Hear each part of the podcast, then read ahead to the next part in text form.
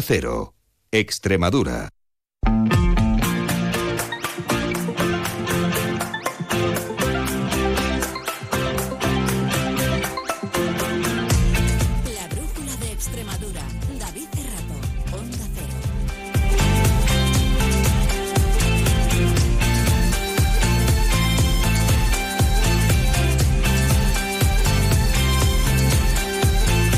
Son las 7 y 20 de la tarde. Sean bienvenidos a la Brújula de Extremadura.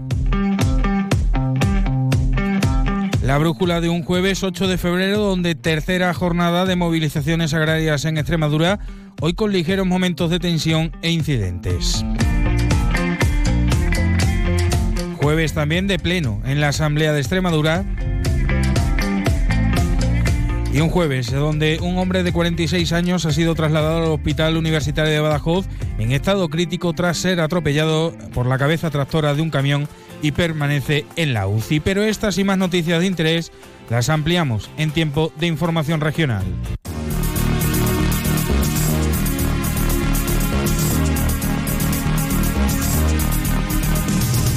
Y lo primero que hacemos es echarle un vistazo a esos cielos que nos están acompañando y lo harán a lo largo de la jornada de mañana con la Agencia Estatal de Meteorología. Buenas tardes. Buenas tardes. Por la tarde lluvias se extenderán por Extremadura, más persistentes en el norte de Cáceres, donde podremos acumular en 12 horas más de 40 litros por metro cuadrado. Son los efectos de la borrasca Carlota, borrasca de gran impacto que además de lluvia anuncia fuerte viento, se activa el aviso amarillo por rachas de viento que pueden superar los 70 kilómetros por hora en Villorcas y Montánchez y también en el sur de Badajoz. Temperaturas en descenso con una máxima de 12 grados en Cáceres, 15 en Badajoz y 16 grados en Mérida. Mañana viernes continuarán las precipitaciones, incluso esperamos alguna tormenta. Las precipitaciones seguirán siendo más persistentes en el norte de Cáceres. Bajará la cota de nieve hasta situarse al final del día entre 1.700 y 1.800 metros en el norte montañoso. El viento será más intenso a primeras horas del día y se debilitará el viernes durante la jornada. Es una información de la Agencia Estatal Meteorológica. Pues como decimos, tercera jornada de movilizaciones agrarias en Extremadura. A esta hora, y según informa la Dirección General de Tráfico y el 112 de Extremadura, encontramos cortes en las siguientes vías. En el cruce de la carretera EXA1, en el kilómetro 98 en Moraleja. En el cruce también de la carretera EX109, en el kilómetro 47 en Moraleja a Perales del Puerto. En la EX108 en Moraleja a Portugal. En la Nacional 432 en el kilómetro 30 en Torre de Miguel Sesmero. En la Nacional 435 en el kilómetro 34 en Almendral, en la EX 105 entre Almendral, mejor dicho, en Almendral y también en Valverde de Leganés, en la EX 206 entre Cáceres y Torreorgaz y en Almoharín, este con paso alternativo, y en la EX 205 en Valverde del Fresno. Recordamos que pueden estar actualizados tanto en la página web como en las redes sociales de la DGT y el 112 de Extremadura y ligeros momentos de tensión e incidente en el corte de Zafra esta mañana, donde un agente de la Guardia Civil era herido cuando se intentaba impedir el corte de la A66. Se ha producido una carga de la Benemérita y uno de los manifestantes ha lanzado un objeto que ha impactado en el rostro de la gente, que era trasladado al hospital de Zafra, herido con un golpe en la cara. También un manifestante recibía algún golpe durante la carga, ambos leves. Se refería al mismo Cándido Méndez, agricultor de la Campiña Sur, presente en ese punto. que la Guardia Civil ha arremetido primero contra los agricultores y ha sido cuando ha salido ese Guardia Civil pedido que no es ni nuestra intención, pero han cargado ellos sin estar metidos ni en la autovía. Pues no queremos que ocurra eso, lo que queremos es que nos den soluciones y nos dejen trabajar, que cuanto antes podamos arreglar este problema, mucho mejor, y que condenamos cualquier tipo de violencia. Unas movilizaciones cuyos ecos saltaban al orden del Pleno de la Asamblea de Extremadura que hoy se celebra. Así, en el tiempo de preguntas de control al Gobierno, la portavoz de Unidas por Extremadura, Irene de Miguel, afeaba al Gobierno extremeño que se posicionará a favor de tan solo una parte de las reivindicaciones esgrimidas por los manifestantes, las que atañen a Europa o al Gobierno central, pero que eludan su responsabilidad ante las peticiones de los agricultores cuya competencia estaría en la propia región. La consejera de Agricultura, Mercedes Morán, señalaba hacia la PAC como principal causa de lo que sucede estos días en las movilizaciones por todo el país. Ninguna solicitud de incorporación de jóvenes debe quedarse sin realizarse por falta de presupuesto. Frenar la especulación y la compra de tierra que están realizando los fondos de inversión y agentes de fuera del sector agrario. Facilitar mediante mecanismos voluntarios el acceso a la tierra a los jóvenes y nuevos agricultores, así como a aquellos que tienen una base territorial inferior a la media de su sector productivo. Replantear la instalación de energías renovables en terrenos agrarios. Reforzar la ley de cadena alimentaria para conseguir su máxima aplicación ¿De verdad, señora Morán, que usted no tiene competencias para hacer cumplir algunas de estas cuestiones? A ver, señora de Miguel, para aclararnos, ¿usted defiende el Pacto Verde o defiende a los agricultores que están hoy criticando ese Pacto Verde? Mire, usted ha sido cómplice del problema que hemos venido avisando por activa y por pasiva. Usted y su partido ha sido cómplice. Y ahora están en la calle, fundamentalmente por las exigencias climáticas, sí. Sí, señora. Ahora bien, señora de Miguel, la agricultura no es ese mundo utópico en el que viven usted y sus afines.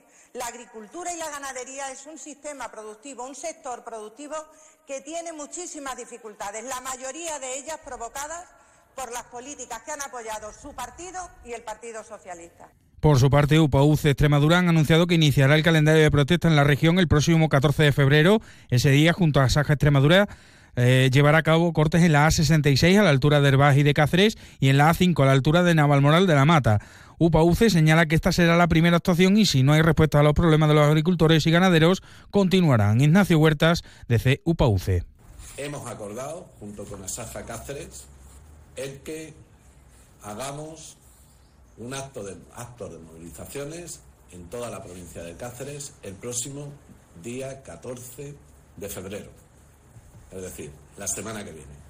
Y la siguiente que desde nuestra organización vamos a realizar será el próximo día 21 de febrero, en la que llevaremos la movilización a todas las comarcas de la región, haciendo actos de protesta en todas las comarcas de la región para tratar de que se visibilice la preocupación, el malestar y la incertidumbre que tienen los agricultores y los ganaderos. Y como decíamos, no ha sido la revuelta agraria el único asunto en materia agrícola que se abordaba hoy en el Pleno, ya que volvía a ser protagonista el proyecto de regadío de Tierra de Barros. El diputado socialista Valerio Rodríguez volvía a incidir en que el inicio de las cometidas y obras de este proyecto es viable como demuestran los más de 207 millones de euros retenidos por las mismas.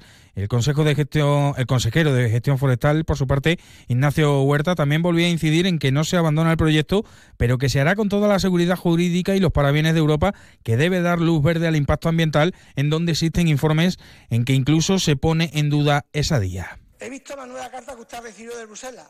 Con esta carta habrá comprobado que el gobierno de Guillermo Fernández Vale y el Grupo Socialista nunca renunció al proyecto de Tierra Barro y nunca ha sido una estafa, como usted afirmó. La carta le da a usted una única posibilidad. Tiene que decir si apuesta por el regadío de Tierra de Barro o por el contrario, ustedes abandonan este proyecto. Las pruebas están ahí y ustedes se han desprestigiado solo con la carta que ya puse manifiesto en su día. Ahora pueden seguir dando patadas de ahogado, pero bien saben lo que han hecho con los agricultores de Tierra de Barro. Este Gobierno, no les quepa duda, está trabajando con transparencia y va a dar todos los pasos necesarios para que este proyecto sea una realidad, pero con garantías. No vamos a desarrollar, no vamos a desarrollar proyectos que sean quimeras, sino que vamos a luchar porque tengan el visto bueno ambiental de Europa y que de verdad estos agricultores puedan hacer esa transformación en regadío.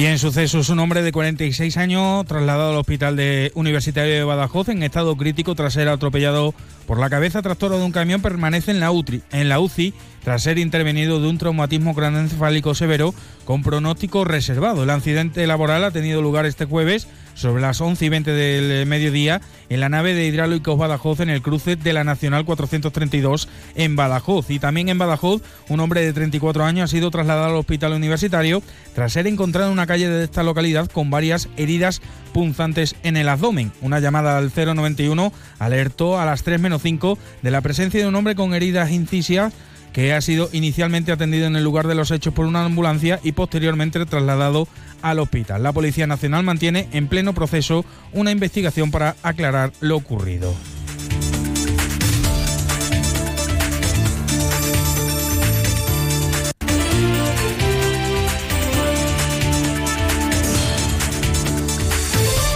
Y hasta aquí el resumen de las noticias del día en la región, pero nosotros vamos a continuar con nuestra compañera Inma Pineda que nos va a hablar precisamente con la UCE y sobre la fecha en la que estamos, de los disfraces.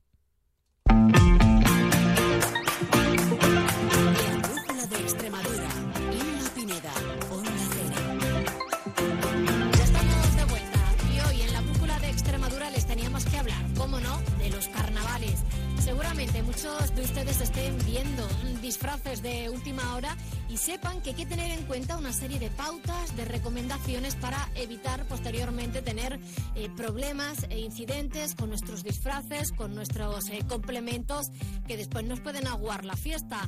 Así que vamos a hablar con la Unión de Consumidores de Extremadura y con Lali Bermejo para conocer todas eh, esas recomendaciones que tenemos que tener en cuenta. Lali, buenas tardes. Hola, ¿qué tal? Muy buenas tardes. Unas recomendaciones que, bueno, hemos hablado aquí muchas veces de ellas, pero que no viene nunca mal recordar, sobre todo para no tener luego ningún, ningún problema, porque eh, esos disfraces es importante que cumplan siempre con las eh, normas básicas de seguridad. Efectivamente. Y además, como tú bien adelantas, es importante, sobre todo, recordar que todos los disfraces que están dirigidos a menores de 14 años están dentro de la categoría de juguete. Por lo tanto, al estar con esa tipología determinado como juguetes, tienen que cumplir con la legislación en materia de seguridad de juguetes. Y esto es algo fundamental. Esto es algo fundamental y esto es eh, una normativa que deberíamos de conocer, sobre todo porque Fijaros, normalmente nosotros desde la Unión de Consumidores de Extremadura siempre recomendamos que a la hora de adquirir algo tan importante como puede ser un juguete, en este caso un disfraz, que nos decantemos por artículos fabricados dentro de la Unión Europea. Dice, oye, Ley, ¿por qué? Digo, pues que sí, porque las exigencias de eh, las exigencias relacionadas con la seguridad, con el cumplimiento de la norma de la legislación, es mucho más, es mayor digo, yo creo que todos eh, estamos acostumbrados a que hay productos que vienen, que se importan, que vienen fuera de las fronteras español, de las fronteras europeas y de repente cuando llegan a los puntos de venta la administración los tiene que retirar porque incumplen la normativa. Eh, es verdad que la pregunta que nos hacemos es por qué llega hasta el punto de venta y esto es algo que va a ser casi imposible de evitar porque eh, porque la administración no puede actuar en cada una de las fronteras, ¿no? Y nos puede entrar, no es que nos entre por las fronteras españolas, que puede entrar por cualquier país eh, transfronterizo europeo y luego llegar hasta nuestros puntos de venta, hasta el comercio. Por eso es importantísimo que nos decantemos por disfraces, eh, por juguetes que estén fabricados en la Unión Europea y, por supuesto, siempre tener en cuenta el etiquetado el etiquetado para que nos encontremos con el marcado CE, que significa que el juguete eh, cumple con las exigencias esenciales de seguridad previstos en las normas comunitarias, que viene, por supuesto, que indica el nombre y la marca del producto, la razón y la dirección del fabricante o incluso del importador, las instrucciones y advertencias de uso. Fíjate, Cristina, que no es lo mismo un disfraz, un juguete que esté recomendado para menores de tres años o aquel que esté para diez. ¿Por qué? Bueno, pues porque las exigencias en materia de seguridad van a ser distintas. Por ejemplo, el, el tema de presencia de cordones en el cuello. Para un disfraz de un, niño de 12 años no nos lo vamos a encontrar, pero para uno de 7 sí. O que no nos encontremos piezas pequeñas para un niño de 3 años, o que tenga complementos y que, y que nos encontremos, por ejemplo, con, eh, con complementos que sean un poco cortantes ¿De acuerdo? Entonces, todo esto es bueno tenerlo en cuenta. Eh, decimos de esto de que eh, tenga esa marca eh, de CE en el etiquetado, básicamente por evitar luego esta serie de, problemas de que incorporen piezas pequeñas y nos encontremos, bueno, pues con ese tipo de problemas. pero no solo en el hablamos de, de, los disfraces, que en este caso, como dices, están considerados juguetes, sino también en los complementos, en las, por ejemplo, en las máscaras, también incluso en el maquillaje, que, puede ser que utilicemos maquillaje que, bueno, no, esté certificado por la Unión Europea y que después, eh, a la hora de maquillarnos, nos encontremos porque pues, que nos puede hacer algún tipo de, reacción. Sí, de hecho hay que tener memoria para todo, porque aquí en Mérida, una comparsa de, de, Mérida muy conocida, tuvo un problema con un maquillaje y, tuve, y tuvieron problemas de salud aquellas personas que lo utilizaron Entonces es importantísimo, sobre todo decir, oye, a la hora de adquirir los cosméticos, bueno, pues yo me voy a un establecimiento de confianza que realmente me pueda informar. Además, cuando lo voy a comprar, tengo que tener en cuenta el etiquetado, cuál es el nombre del producto, el responsable, o sea, fabricante, importador, incluida la dirección la fecha mínima de caducidad, el número de lote, los componentes, pero también, además, tienen que ser cosméticos que estén testados y que además eh, que, me digan si pueden o, no, o no utilizarse y que estén eh, que las pinturas deben ser no tóxicas e hipoalergénicas o al menos antes de aplicarla siempre tener la prudencia de probarla en una zona, ¿no? Por ejemplo, en la zona interior de la muñeca. Nos dicen los profesionales que aquí para ver la reacción, dejarlo actuar al menos una hora y luego, por supuesto, a la hora de eliminarla también después hay que mm, quitarnos ese maquillaje correctamente. Y es cierto que además no podemos comparar la piel. Dice, oye, eh, em, en mi casa yo no puedo, mm, a lo mejor a mí no me da reacción el maquillaje, me lo pruebo yo primero pero no lo puedo comparar con la piel a lo mejor de un niño de 5 años. También se lo tengo que testar a él para que no haya ningún problema. Fíjate, en los últimos tiempos se han dado muchos casos de problemas de salud con las lentillas decorativas que se utilizan mucho en, en, carnavales, ¿no? Y claro, no es lo mismo adquirir una lentilla homologada, adquirirlo en un establecimiento donde haya un profesional que me pueda asesorar sobre, primeramente, si me recomienda su uso, sobre cuáles son más adecuadas, y sin embargo no la, no la podemos encontrar en cualquier tipo de venta, de, en cualquier tipo de establecimiento que no se dedican, eh, que no hay un profesional detrás, un oftalmólogo que me pueda recomendar, ¿no? Y luego los precios, porque habitualmente dice, oye, no, es que mira, lo compro en este tipo, en este bazar, porque los precios son más, bajos. No, aquí hay que comparar. Y muchas veces eh, hemos demostrado que los establecimientos especializados, el precio no hay gran diferencia. Incluso podemos encontrar precios más bajos, pero luego tenemos que tener en cuenta que yo no me puedo no puedo poner en jaque la salud, ¿no? Me pongo un tipo de lentilla que finalmente me traiga un problema de salud eh, que a lo mejor es de la mano de un profesional me hubiese recomendado por mi patología o por o desde un principio el tema de no utilizarlo, ¿no? Y esto quizás es lo que tenemos que tener en cuenta ahora que todos estamos, en algunos casos adquiriendo y en otros casos fabricando, ¿no? Que esa sería siempre la mejor recomendación, ¿no? Tirar de imaginación, eh, compartir, hacerlo con nuestros niños y, y, al final, pues nosotros mismos fabricar ese disfraz, ¿no? Eh, hacer ese disfraz que muchas veces hay muchísimas ideas en internet maravillosas y nos da, pueden dar un resultado súper bonito a la par que compartir una experiencia con los más pequeños. Eh, te quería preguntar sobre los complementos también antes de, finalizar, Lali, porque me llama mucho la atención el tema de las máscaras, que son muy utilizadas, las pelucas. Y es que eh, decís que hay que tener especial cuidado también en el caso de las pelucas eh, porque pueden ser inflamables. Claro, efectivamente, pueden ser inflamables y de hecho hemos denunciado durante los últimos años para que fuesen retiradas del mercado, por ejemplo, pelucas que se inflamaban. Y que y claro dice oye Lali y qué diferencia hay digo mira la diferencia es completamente de un elemento de seguridad.